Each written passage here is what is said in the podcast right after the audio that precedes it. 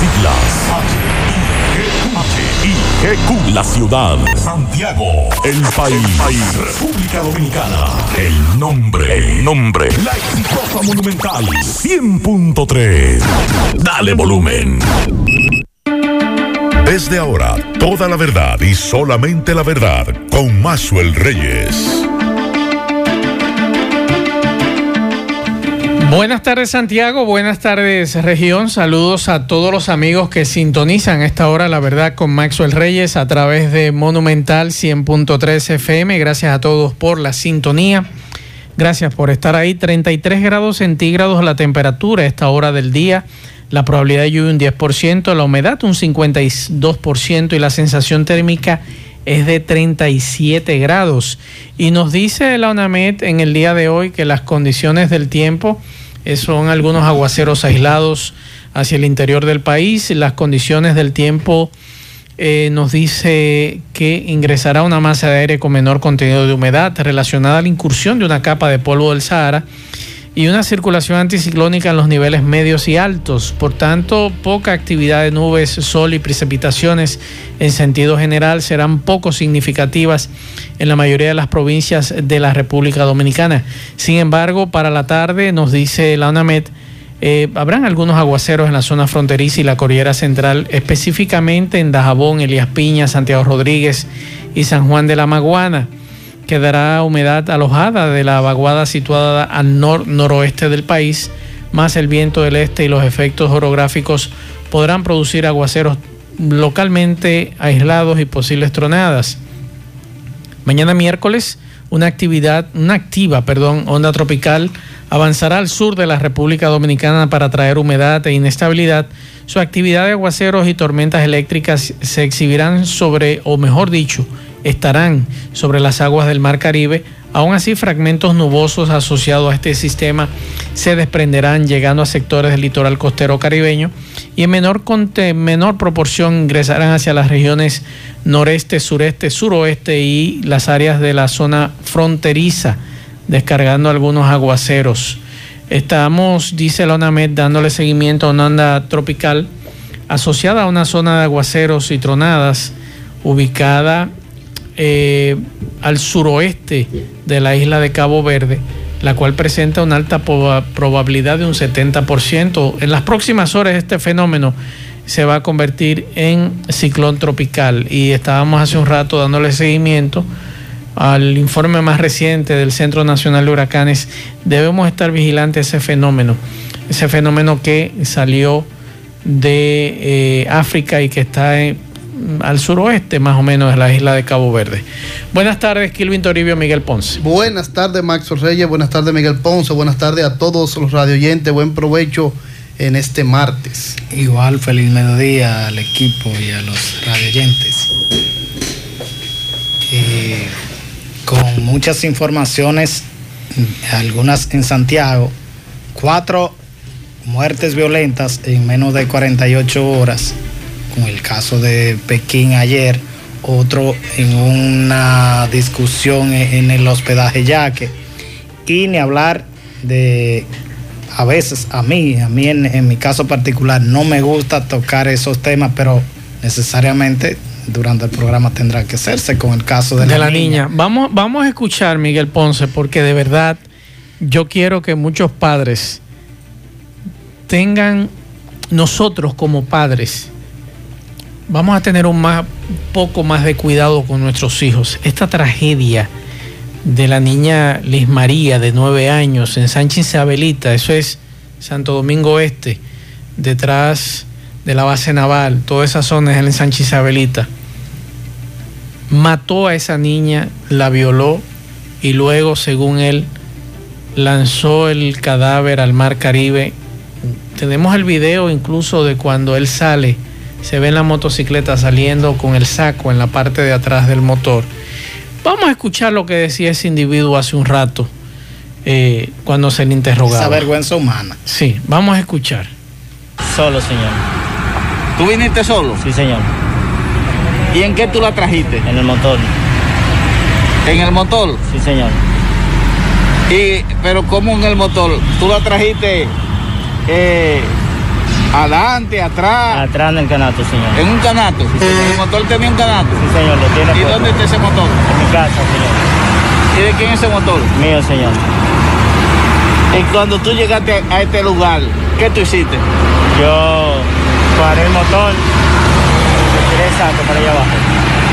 Y tiraste el saco. Sí, señor. ¿En la superficie de la tierra o en el No, mar? en el agua, señor, normal. En el agua. Sí, señor. ¿Tú estás seguro que fue aquí? Eh, tengo que ubicar bien el, el espacio, porque fue parecido así como este, ese pedacito. O sea, usted sabe que está de noche. Vamos a tengo que buscar. ubicarlo bien. Vamos a buscar.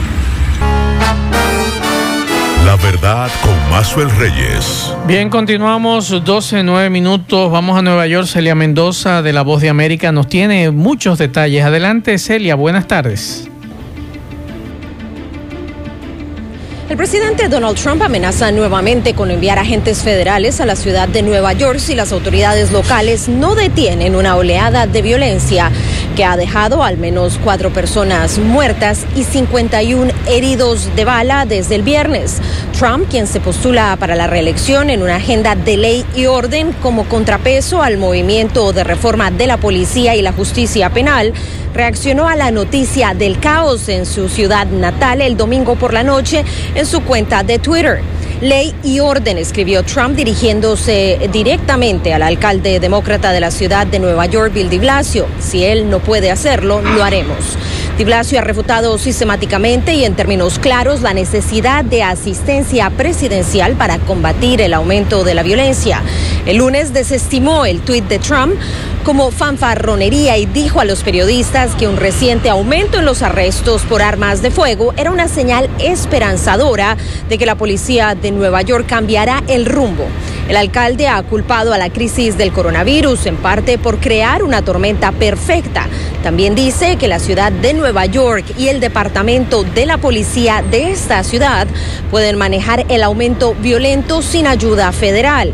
El gobernador Andrew Cuomo también ha dicho que cree que la ciudad de Nueva York tiene el personal para manejar este aumento de la violencia y el crimen armado. Anteriormente ha asegurado que ha hablado con Trump y le había dicho directamente al presidente que no era necesaria una afluencia de agentes federales. Asimismo, las cifras son críticas. Este año la ciudad ha visto un aumento de 82,1% en los incidentes con disparos y un aumento del 88,5% en las víctimas de bala con respecto al año pasado, según la policía. Más de mil personas han recibido disparos en la ciudad desde el primero de enero hasta este domingo, revelaron las autoridades. Los homicidios han aumentado más del 30% a 259 hasta este domingo, esto en comparación con 199 en el mismo periodo en 2019. Este es un aumento que se da desde principios de junio en especial, cuando las medidas de quedarse en casa durante el coronavirus de la ciudad comenzaron a disminuir y el departamento de la policía cambió sus tácticas contra el crimen. Informó Celia Mendoza de La Voz de América desde Nueva York para la verdad con Maxwell Reyes por Monumental FM. La verdad con Mazuel Reyes. Bien, a los amigos que nos hablan de fase, eh, antes de continuar con las informaciones, ya por ejemplo algunos en el VHD le han depositado y ha informado el Ministerio de Hacienda en el día de hoy que los pagos comenzarán, comenzaron ayer, continuarán hoy y esa es la información y que esta tarde se reflejarán los pagos ordenados en la mañana de este martes. Es la información que da eh, el Ministerio de Hacienda. Recuerden que el pasado viernes el ex ministro de Hacienda, Donald Guerrero, había señalado que se giraron las órdenes de pago para llevar a cabo la transferencia desde la cuenta de la tesorería. Así que pendientes esta tarde. Tengo con confirmaciones de varias de- personas que ya han recibido sus pagos, de, tanto de fase como de PATI. Han recibido Ujú. su repetido desembolso, de, depósito, y hasta lo han retirado ya muchas personas. Y señores, con relación a esta tragedia de Santo Domingo Este, del ensanche Isabelita, de este señor identificado como Sterling Francisco Santos, conocido como el panadero, que él dice, él admitió a las autoridades que violó y mató a esa niña de nueve años, que había sido reportada como desaparecida desde el pasado domingo. Y ese video, Miguel, que ya está rodando en las, en las redes sociales, de cuando este, eh, la niña llega al callejoncito donde este señor vive y luego entonces, tres horas después, se ve a este señor salir en una motocicleta con un saco en la parte de atrás del canasto donde él pone los panes y él admitir que lanzó el cadáver en las inmediaciones de la autopista de las Américas, que metió el saco, eh, metió a la niña en el saco, lo colocó en el canasto de su motor y se trasladó a las inmediaciones y la lanzó al agua. Las imágenes de esta niña de una cámara de vigilancia ubicada frente a la, a la residencia de este individuo eh, da cuando esta niña sale, eh, perdón, entra y luego este señor sale en la motocicleta. Vamos a escuchar lo que plantean algunos vecinos del sector con relación a esta tragedia. Y es bueno decirles, no confíen sus hijos a nadie. No dejen que sus hijos visiten a nadie, principalmente un hombre solo, a buscar nada. Vaya usted, Ahora se están lamentando los padres de esta niña, de esta tragedia. Conani estuvo hasta hace un rato haciendo un levantamiento en la residencia de los padres consternados, esta tragedia de Sánchez Isabelita. Y vamos a escuchar lo que dicen los vecinos, lo que decían más temprano los vecinos con relación a este caso. La niña me dijo, pero tú eres loca, yo no voy por ahí, no hay hombre que te pone la mano. Esa persona que diga dónde está la, diga dónde está la niña, que las autoridades Lo que tiene que, hacer. Tiene, ya sabe ya, sabe que la, ya se sabe que la, que la tenía, que la secuestró. Que diga dónde está. Y que diga dónde, dónde la dejó, que está viva o que esté muerta. Eso es descuido de ella. De ella. Que quizás si yo lo había tenido la abuela, no, no sucede. No sucede. Y quedan dos y lo necesitamos. Y lo necesitamos, eso no lo llevamos. para que no siga sucediendo lo que ha sucedido. que la niña o nos da respuesta o este barrio se va a prender fuego entero porque ya está bueno, son tres días en angustia, no interesa ni la mamá, ni el papá, ni la falta de iglesia que hubo. Es la niña que queremos. Y queremos respuesta por ella, porque la, familia, la policía se escuda en que las familias son de escasos recursos, no le han podido mojar la mano porque si ellos le habían mojado la mano, ya aquí todas las cámaras se habían visto. Y la cámara no cató. Lo que podemos es seguir mirando dónde más hay cámara por ahí adelante para ver por dónde él pasó para ver si llegamos al final donde él llegó con el saco, usted sabe porque al final él llegó sin el saco después que vino cuando él salió con el saco. Simplemente lo conocí a simple vista, lo conocí como el panadero, que lleva muchos años viendo por aquí, y ha condenado. Si él cometió el hecho, es importante de que la justicia tome carta en el asunto y le ponga todo el peso de la ley arriba. Si ha cometido el hecho, en caso de que no lo haya cometido, porque se acusa en verdad, se busque y se investigue la persona que lo hizo. Pero si él lo hizo, que pague por su culpa. Es lamentable el caso, ha condenado a toda la sociedad. Lo que quiero saber es qué maldad que yo le hice a ese hombre, policito, porque ese hombre comía en su casa de él. Ese hombre, yo hasta cuarto le daban. El mal le daba hasta dinero. A él le daba 200, 300 pesos. Porque ese hombre no mire cómo vivía. Ese hombre vivía pasando hambre y él se metía allá porque halló un lambe. Pero él parece que se llenó de odio y me agarró mi nieta y me le hizo no sé qué. Pero yo le pido a Dios. La verdad con Mazuel Reyes. Esta situación tiene obligatoriamente que sacudir esta sociedad con situaciones con individuos como este. Hace un rato le pusimos el audio al inicio del programa de cuando uno de los agentes policiales que lo llevó al lugar anoche para que este hombre identificara el lugar donde lanzó la niña, estamos hablando de Sterling Francisco Santos, que él ya admitió que violó y mató a esta niña de nueve años y lanzó el cadáver de Liz María Sánchez a, las aguas del Mar Caribe. Y las autoridades, tengo entendido, están en la búsqueda con buzos en el lugar donde él señala que lanzó el cuerpo de la niña. Vamos a escuchar nuevamente lo que este monstruo, lo que este monstruo, porque no podemos eh, llamarlo de otra forma, con relación a este tema de esta niña de apenas nueve años que nuevamente Miguel Kilvin se repite la historia. Recuerda que en, en, enero de este año Santiago vivió una situación parecida con una niña de menor edad y, y Santiago lloró a esa niña. En el caso de la niña Rodríguez, que por descuido de sus familiares al mandarla a, un mandado y fue violada tarde en la noche y posteriormente asesinada por dos individuos. Entonces, y ese es uno de los tantos casos que se repite y se repite y aparentemente la, la, familia, los padres no cogen cabeza, ni en cabeza ajena tampoco. Y lo lamentable de todo esto, Miguel, es que nueva vez ocurre ese caso, mandan a un niño mandado, tarde de la noche, en este caso era de día, pero lo que yo planteo es, no hay necesidad de usted, por Dios, de usted mandar a su hijo solo a una casa de un hombre que vive solo. ¿Cuál es la confianza? Independientemente que coma aquí, que no coma aquí. No, por Dios. No. Tenemos que tener más cuidado con nuestros hijos. Con nuestros hijos. Y si usted quiere saber lo que ocurre en nuestros barrios, vaya de noche a, a uno de nuestros barrios. Muchachos de 8, 9 y 10 años realengando, porque eso es lo que hay que decir, de realengos en las calles. Y por eso decía yo la semana pasada, nos quejamos porque vamos a iniciar un año escolar presencial, pero nuestros hijos están realengando en las calles. Pocas cosas suceden en nuestros barrios, con nuestros hijos, nuestros niños, con individuos enfermos, enfermos, porque hay que llamarle así, enfermos, por no llamarle otra cosa que manosean en nuestros hijos. Y nuestros hijos, por miedo a que no le pase nada, por amenazas y demás, se quedan callados.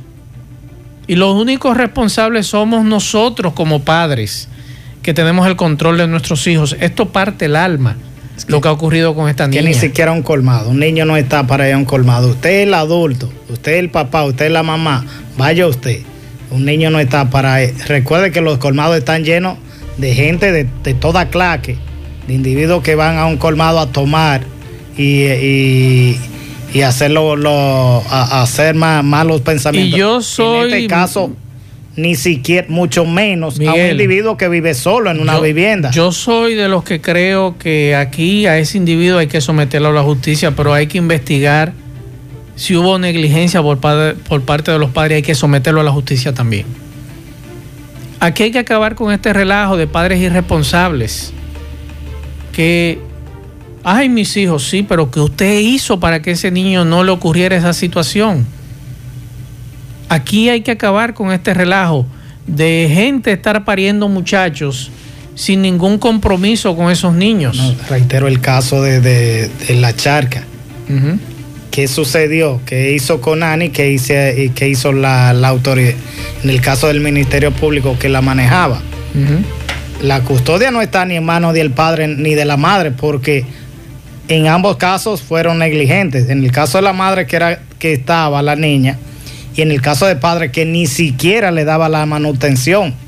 Y, luego sale, ambos salieron llorando, pero no hicieron lo debido para proteger a esa criatura.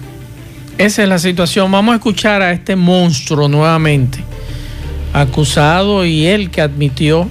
La forma tan fría, como lo dice, como que, que él no hizo nada, que eso es algo normal. Esto debe ponernos a nosotros a todos a reflexionar este tema de esta niña Liz María y la responsabilidad de usted como padre, la mía como padre, usted como madre, si estamos siendo responsables con nuestros hijos.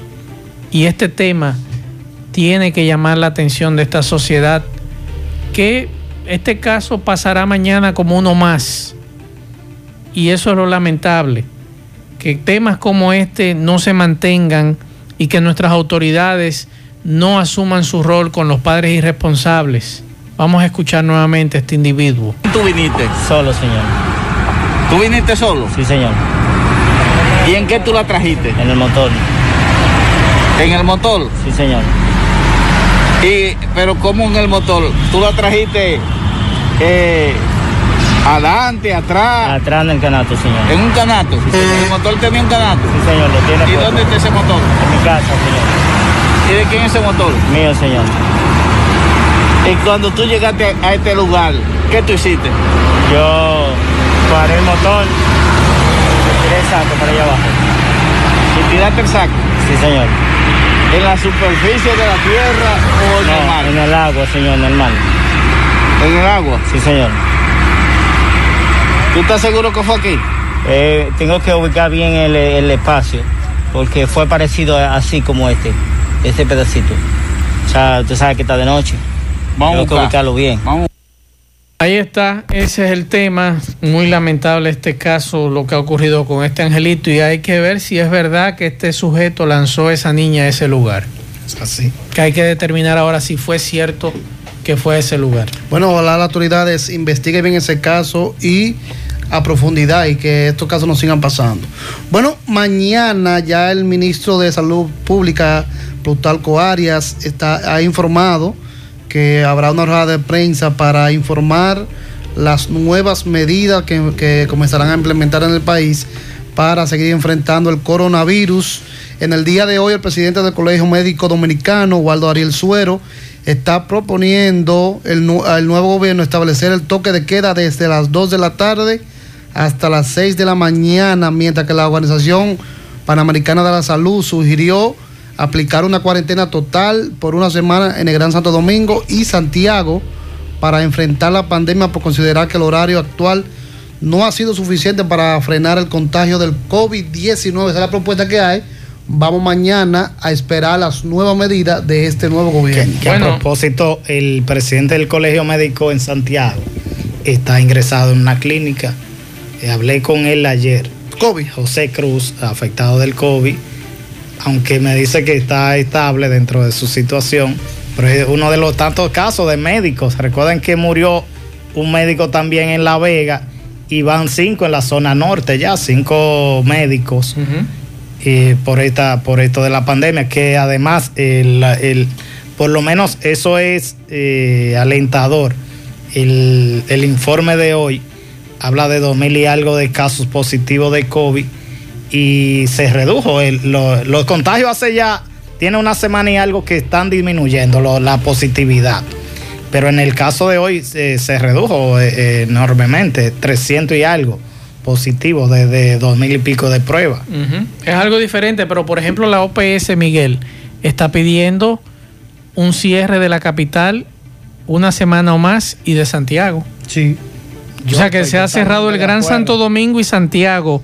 Está pidiendo la OPS que sean cerrados eh, por la alta incidencia de lo que es el coronavirus. Pienso que más que el cierre ta- es, tener autoridades competentes. Ayer yo pasaba por la principal, por la avenida principal de Villa Olga, caminaba y hay un establecimiento, no recuerdo porque es el nombre, eh, no eh, sé que, que tiene que ver eh, de eso, de- con nombre extraño de la cultura popular dominicana, repleto de, de- de- de bebedores, es como un bar y eh, está ubicado en el segundo nivel y la ciguapa, algo así le, creo que le llaman, en la, en, la, en la vía principal de Villa Olga, en la Benito Juárez. Si no había más de 40 personas, todos sin mascarilla, tomando en ese bar, eso es falta de autoridad de la Policía Nacional. Cierre ese lugar. Aquí están los, los vehículos que supuestamente patrullan por esa zona. Eso no puede ser que usted, al- a, la vista de todos, la gente esté uno encima de otro tomando, porque es, es- es al aire libre. A mí me ha sorprendido eso, ver bares abiertos, porque yo tenía entendido que hasta el momento no había disposición de que los bares estuvieran abiertos, ni ningún centro de diversión. Y, y he visto repleto, repleto de gente, hombres y mujeres, jóvenes en su mayoría, que son los que enferman luego a sus padres. Porque si en los comadones uno ve a cierta cantidad de que personas. sí en- con más normalidad. Pero un bar ayer abierto, Me, bar- sorprendí con ese que ese bar Los bares no pueden estar abiertos hasta Pues, todavía no se ha dado la luz estaba verde para eso. repleto de personas tomando todos en el día de ayer, en la, en la tarde, a eso de Ujú. 6, 6 y 20 de la tarde. Así es, vamos a escuchar algunos mensajes. Algunos amigos quieren opinar sobre el tema de la niña y otros temas. Vamos a escuchar. Buenas tardes, buenas tardes, Maxwell, Kilvin, Ponce y todos en cabina, Maxwell. Imagínate yo que tengo dos niñas y por donde yo vivo en Pekín eh, los niños andan como chivos sin ley, todavía son las 10 de la noche, supuestamente que toque de queda porque la policía tampoco transita y andan como chivos sin ley visitando casas. Viendo este caso de esta niña, Dios mío, Dios que libre a uno. Y ahí- ahora es cuando más debemos abogar por la ley, que cambien, que modifiquen las leyes para que casos como estos, casos confesos y casos que ya se sabe que realmente pasó así, eh, le, le caiga todo el peso de la ley, por lo menos meterle 200 años. Porque Dios mío, ¿cómo? Es una atrocidad, Maxwell, a Dios que nos libre. Eso esperamos que con la modificación del nuevo código, o del código, perdón, por lo menos en crímenes así, no 200, no. 500 por lo menos. Y yo creo que no paga. Así que Killing va a estar pendiente en breve con relación a la modificación del código en el, en el Congreso Se está Nacional. llevando a cabo en este preciso momento la sesión en la Cámara de Diputados. Están, ahora mismo están conociendo el, el código. Ahora, Miguel, ¿qué busca un muchacho a las 10 de la noche menor de edad en la calle? Yo le dijera, si fuera una autoridad competente aquí en Santiago, ¿dónde usted vive? Ah, yo vivo allí. ¿Quiénes son sus padres? Vengan acá, ustedes están presos los dos. Trancado. Con tú y muchacho, están presos los tres. Ustedes dos por irresponsables. Pero aquí, lamentablemente, en este país no hay una autoridad que le diga a los padres de esos muchachos, mire, usted no puede tener ese niño. ¿No ha visto casos donde el padre o la madre va con un niño de apenas, que apenas puede caminar, menos de dos años, y lo dejan suelto en, en plena calle? Y, y no sé cómo no han muerto más niños en accidentes. En este, es. en este tipo de tragedia son casi eh, comunes. E- Este es uno de los tantos casos, pero ¿cuántos han ocurrido en Santiago? Yo le puedo narrar de, de decenas de casos. El de elegido, que hace ya unos años ocurrió, una niña violada y asesinada, similar a este, en un saco, supuestamente el hombre la botó. Son tantos los casos Sí, que es. uno conoce en esta labor de, de comunicación. Y se repite y se repite. Vamos a escuchar este otro mensaje. Mira, Mazo, yo soy de los que creo que en República Dominicana, tarde o temprano, va a existir la pena de muerte. A sabiendas de que la van a mal usar, sí, los políticos. Pero tarde o temprano tendría que usarse la pena de muerte, porque ese tipo no merece que un fiscal ni siquiera le dirija la palabra. Ese es un señor que es el que debiese entregarse a la población para que cada ser humano, o y poner las mujeres que sea que lo piquen, que lo piquen en pedazos. No, no, yo no creo que eso sea. Aquí lo que hay que implementar la justicia. Ni la misma pena de muerte. Ni no la pena de, es, es ser hacer la justicia para que este tipo de casos primero no se dé con este tipo de, de- de individuos, sentar un precedente con él, pero también con los padres. Vamos a escuchar este otro mensaje. Ay, Mazo, después que yo escuché eso, mira, yo no tengo ni paz ni sosiego. Tengo el alma y el corazón partido cuando yo escucho cosas así. Yo tuve mis nietos conmigo muchos años, mis hijas, yo tuve tres. Y yo donde quiera que iba, me iba con mis hijas. Yo dormía con mis hijas, yo todo era con mis hijas. A mí ningún vecino nunca me cuidó a mis hijos. Y mis nietos mucho menos. Mis nietos estuvieron aquí hasta que su mamá se lo pudo llevar una hembra y un varón, ya una niña ya eh, con, con nueve años, diez años. ¿Tú te crees que nunca fueron a un colmado? Nunca. Ni donde un vecino. A mi casa nunca vino nadie. Dije que vecina, deme un chin de café. Váyase para una cafetería a comprar café. Ni de confianza, ni de confianza, confianza de mi familia, ni de confianza de la familia de mi esposo. La confianza en que está el peligro siempre se ha dicho. Seguimos escuchando mensajes. Maxwell, buenas tardes. Maxwell, acerca de ese asesinato, violación y asesinato de esa niña. Mira, yo vivo aquí en la entrada de Los Sánchez, en Puñal.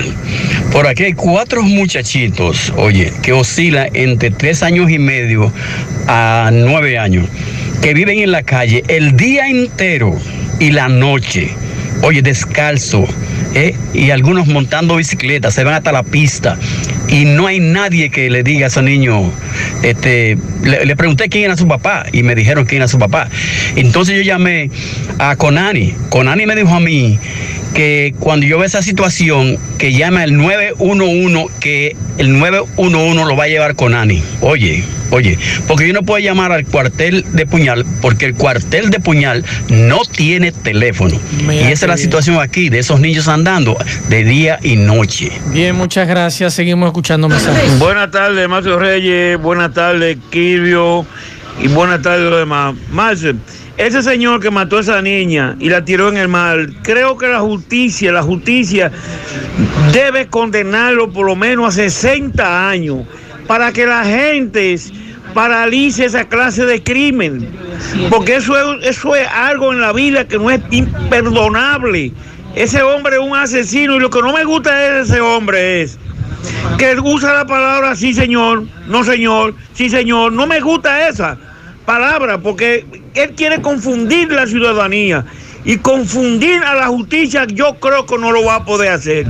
Pase buena tarde. Qué cosa más grande en el mundo. Seguimos escuchando mensajes. Buenas tardes, Maxwell. Bendiciones. Maxwell, tal vez tú me puedes explicar, porque yo hay cosas que no entiendo de eso. Hay un toque de queda, ¿verdad?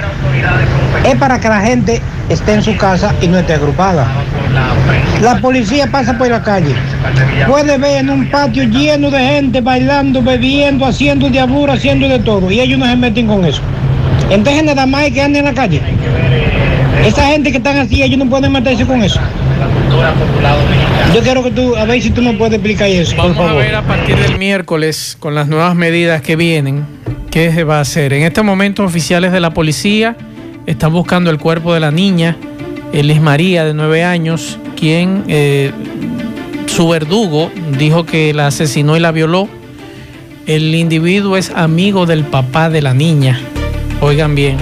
Y en este momento, los residentes los residentes en el ensanche Isabelita han cerrado la avenida Las Américas, quemando gomas, protestando por el asesinato de la niña Liz María de nueve años.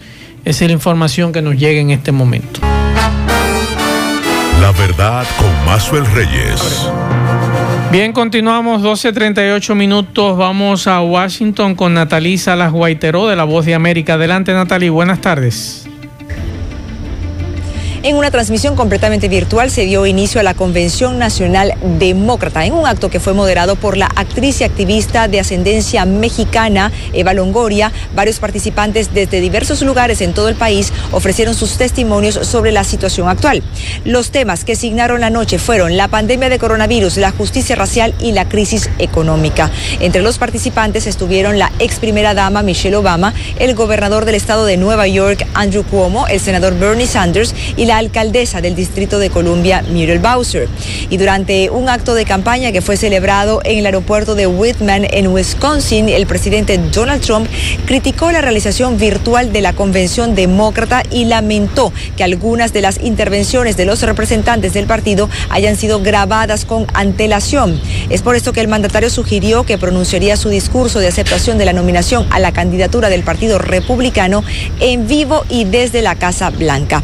Las leyes federales establecen que no se pueden emplear recursos, ni infraestructuras, ni mano de obra del gobierno para fines puramente políticos. Y si bien esta norma no se aplica directamente ni al presidente ni al vicepresidente, sí afecta a todas aquellas partes de la Casa Blanca cuya función no sea exclusivamente privada.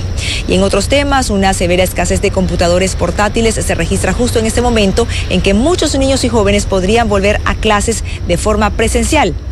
Y esto debido a que millones de personas realizan teletrabajo en sus casas y los niños reciben sus lecciones por videoconferencia desde el comienzo de la pandemia. Según el portal Axios, mientras la demanda se ha disparado, la oferta no está al mismo nivel. Y esto se debe a que la fabricación de componentes y ensamblaje de computadoras se han visto afectados por los cierres de las empresas alrededor de todo el mundo, pero muy especialmente aquí en Estados Unidos y en China. Desde Washington les informó Natalí Salas Guaitero de La Voz de América para La Verdad con Maxwell Reyes por Monumental FM. La verdad con Mazuel Reyes. Bien, continuamos 12.41 minutos. Esta mañana estuve en una protesta muy singular. Mm. Era quemando al Judas. Pero este Judas Pero estamos, fueron fuera, pero estamos fuera de fecha. Fueron cuatro. Y eso no es para Semana Santa, que Sí, quema. pero la gente de la zona sur de la Yapudumí quemaron al Judas, Ajá. en este caso simbolizando a Danilo Medina, el expresidente Danilo Medina, a Silvio Durán, el director ya de, de Corazán, al ex director de titulación, a Dante Díaz, y al ex director de bienes nacionales, eh, y, y su- dicen ellos que Banet. la- no, el director de bienes nacionales, ese era el del INVI, Ah, eh, eh. Modesto, algo así, Rivas, Modesto Rivas. Y la protesta es porque nunca le cumplieron, le cumplieron con la titulación de los apartamentos, eran 930 en la, en la Yapur Dumí, en el caso de la carrera 300, una cañada que ciertamente el hedor eh, eh, eh, es muy fuerte y Corazán prometió sanearla. También dice José Alberto Peña, el abogado José Alberto Peña de la Junta de Vecinos de la zona, que no reciben la toma de agua, acueducto, como él le llama, de, de la zona sur. Recuerde que Silvio Durán el pasado jueves inauguró junto con el acueducto de, de la, de la Canela y el de Cienfuegos y los trabajos también de Gurabo, todas las obras. Dice que no las reciben porque no fue terminada y además ni siquiera reciben el agua con normalidad en esa zona. Dice él que, que llega uno o dos veces por semana el agua potable en esa zona. Protestaron, eh, además, recuerden que la zona de lo- la Junta de Vecinos de la Yapur Dumí se caracteriza por ser crítico con el tema haitiano. Dice eh, José Alberto Peña que no quiere al actual director de, de, de migración, Wilfredo Lozano. Wilfredo Lozano, si es, si es que me equivoco, es eh, el intelectual, el sociólogo, quien fue colocado en Vamos, esa vamos zona. a escuchar los que quemaron a Judas fuera de fecha. Vamos a escuchar. honorable miembro de la prensa, nosotros, tal como el gobierno se ha vestido, desde hace muchos años, 10 años, estamos en una lucha encarnizada en cuanto a lo que tiene que ver con la titulación de los apartamentos de la Yapulumí.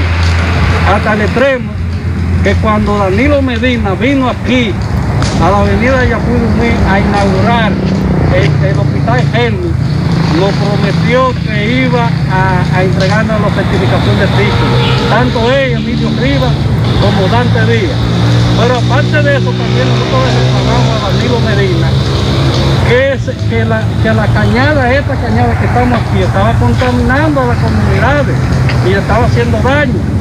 Y Silvio Durán se comprometió que iba a resolver el problema con el acueducto y que el agua no se iba a ir. Y el agua se va aquí desde las 8 de la mañana hasta, la, hasta las 3 de la tarde que llega, que llega mañana. O sea, se va desde las 3 de la tarde y llega a las 8 de la mañana. Entonces, por esas razones, por esa mentira, nosotros... La verdad con Mazuel Reyes. Ahí está el tema. Bueno, con relación a los detenidos por el toque de queda, la Policía Nacional está informando que 560 personas fueron detenidas ayer por violentar el horario del toque de queda. 500 personas fueron apresadas sin mascarillas y obligadas a usarlo, a usarla. También fueron cerrados 39 negocios y retenidas 332 motocicletas y 31 vehículos. Bueno, esa es la información que tenemos con relación a los detenidos. Yo esperaba que fueran más. Pensaba que también eran más. Si es por los que violan eh, el toque de queda, deberían ser cientos. Exacto. Y le decía de los casos de muertes violentas durante en las últimas 24 horas. En el caso de Santiago, la Policía Nacional y su vocero, el coronel Juan Guzmán Badía, informa de el caso en el hospedaje Yaque, que murió por heridas de armas blancas, Oliver Rafael Vargas García, de 42 años de edad. Estas heridas fueron ocasionadas por Rogelio Díaz Pérez. Y la, la versión es que supuestamente la víctima estaba sustrayendo el guineo de un camión. Pero tiene se- dos fichas ese individuo. Ahí se ve. Según a- la policía. A cómo, a cómo- vamos a poner que estaba robando los, los guineos. Pero hay forma, usted lo apresa Claro. y, lo, y lo somete ya. Claro. Pero tener ahora que usted cumplir una condena Por, matar algo a otra tan persona. simple, por el robo de guineo. También está el caso de De la zona sur. Riverson, de 33 años de edad. Este, este hombre de nacionalidad haitiana fue hallado colgado en la vivienda en la comunidad Laguna Prieta, en el municipio de Puñal. Y dice la policía que en su informe, una pariente dice que fue motivado por deudas económicas. El otro caso es el de Sí. la zona sur. Eh, vamos a escuchar lo de la zona sur, lo de los dos muertos, incluyendo un menor de edad, a tiros. Dice la policía que fue un punto de drogas. Vamos a escuchar al coronel Guzmán Badía.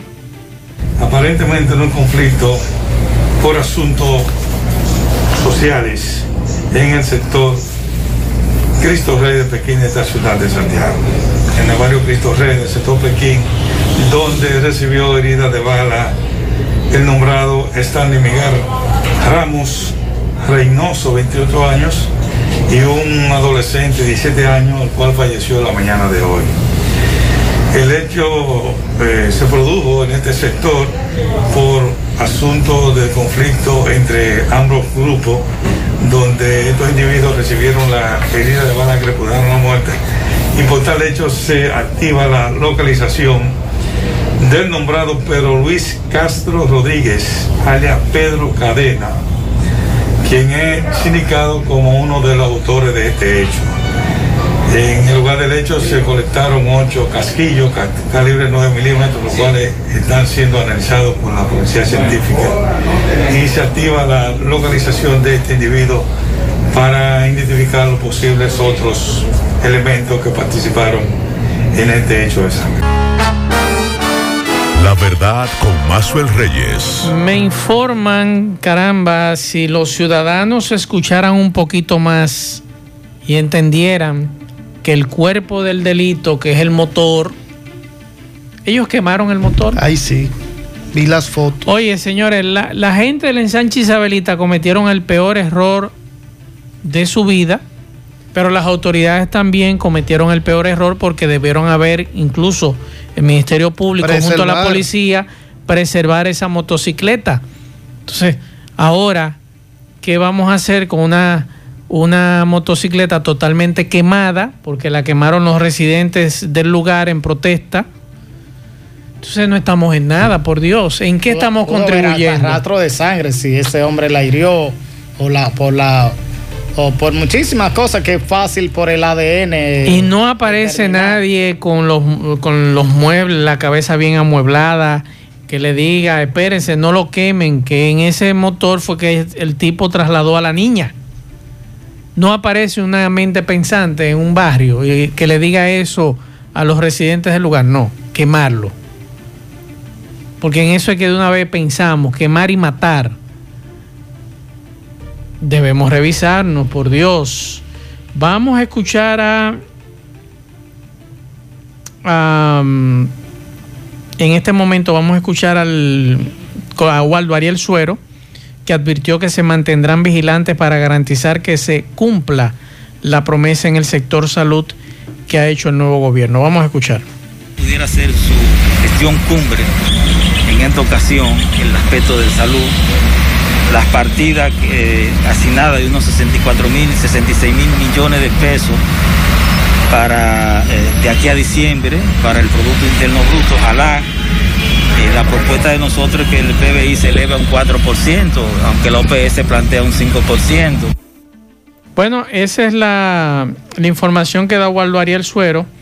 Y Rosario Espinal, politóloga, dice que lo dice en el día de hoy que el desafío de gobernar es saber cómo generar y sumar capital político. Vamos a escuchar a Rosario. al poder se llega con un capital político y tienes que seguir expandiéndolo, pero sobre todo mantenerlo desde el poder.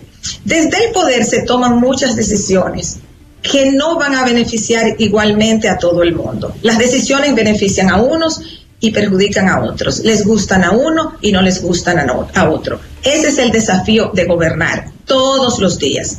Entonces, ahí los gobiernos tienen que tener en cuenta qué es lo que van a hacer, a quiénes van a beneficiar y a quiénes no van a beneficiar. Y ahí se va juzgando un gobierno no solamente en el tema de la corrupción, sino en la diversidad de temáticas que tiene que enfrentar un gobierno y sobre la cual tiene que tomar medidas un gobierno.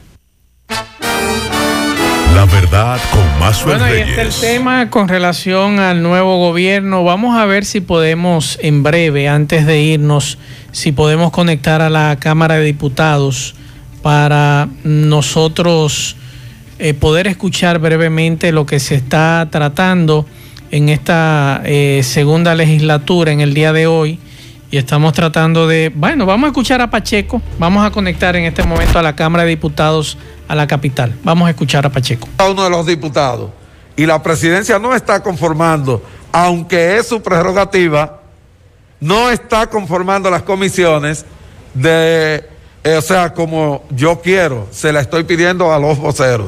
Apenas estoy colocando de inmediato para poder trabajar eh, nombrando al presidente porque es necesario. Y entonces, o a la presidenta. Y entonces ustedes eh, ven a doña Helen en algunos movimientos porque ya le estamos pidiendo a la bancada porque queremos dejar esto funcionando.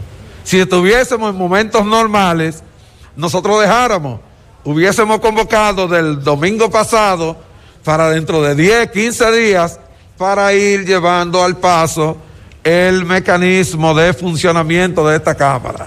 Sin embargo, las circunstancias nos han obligado a darle celeridad a los trabajos. Entonces, ¿qué le digo, diputado José Horacio y distinguida diputada y a todos los que tuvieran la inquietud? Manifiéstenlo con su voto. Manifiéstenlo con su voto porque estos proyectos ya están colocados en la orden del día. Yo sé que con lo que hemos trabajado ya eh, tenemos una buena cuota eh, eh, dada, pero el país exige más. Entonces yo les pido que por favor ustedes vayan tomando su decisión según sea cada caso. Por lo... La verdad con Mazuel Reyes. Antes de volver a la Cámara de Diputados, ¿qué bueno, es lo que lo sucede? que se ha hablado hasta el momento sobre la, la aprobación al Código Procesal, el vocero de la Fuerza del Pueblo, Código Rubén- Penal. Código Penal, Rubén Maldonado, solicitó una modificación de agenda para introducir el proyecto de ley que establece las condiciones de requisitos para interrumpir el embarazo. Esa fue rechazado, se, está, se va a conocer, está en la agenda, fue aprobado para conocer ese proyecto en el día de hoy. Vamos a escuchar a este diputado. Vamos a escuchar, vamos a ver. Muy buenas tardes, honorables diputados y diputadas.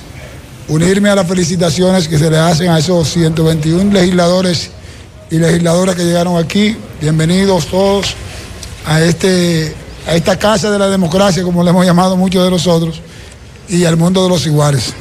Presidente, quiero eh, establecer para los, dos, eh, para los proyectos que vienen, que son proyectos los cuales pertenecen a la Comisión de Medio Ambiente, como usted pidió conformar una comisión especial para el otro proyecto, que esa misma comisión especial eh, maneje estos dos proyectos que vienen. Bueno, aparentemente van a estar en otras cosas. Este es un diputado del PRM, Santana Suriel, Santo Domingo Este. Y por aquí nos piden que le demos un pianito para doña Clara Herrera de parte de sus hijos y compañeros de la escuela Salomé Ureña, es la directora en Barrio Lindo, es lo que nos dicen por aquí. Hay una queja en la canela, atención eh, de Norte, le estoy pidiendo a ellos que me manden el reporte con relación cableado eléctrico en Barrio Nuevo La Canela. eh, para que eh, vayan a resolver el asunto de un cableado que hay en esa zona. Se la estaremos enviando, pero le pedimos que cuando ustedes hagan ese tipo de denuncia también llamen a Fono Norte, pongan la queja, entonces nos hagan llegar el reporte. Entonces, eh, necesitamos ese reporte a los amigos de la Canela para hacerlo llegar a los amigos de De Norte para tratar de resolver eso lo más antes posible.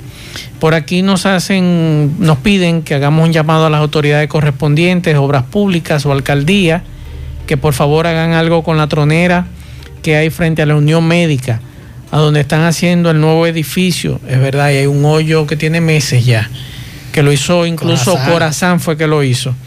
Que los carros están cayendo ahí y eso está eh, trayendo problemas. Es la información que nos dan. Por aquí también nos estaban pidiendo, y estoy esperando los detalles, que nos dé un amigo con relación a una situación que hay con agua cascada. Conectó un tubo de La Palma la urbanización y el agua no llega. Eh, estamos esperando más detalles con relación a este caso. Con esta información, Miguel Ponce, nosotros llegamos al final.